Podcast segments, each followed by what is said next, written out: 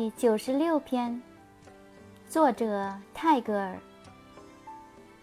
The noise of the moment scoffs at the music of the eternal。瞬刻的喧声讥笑着永恒的音乐。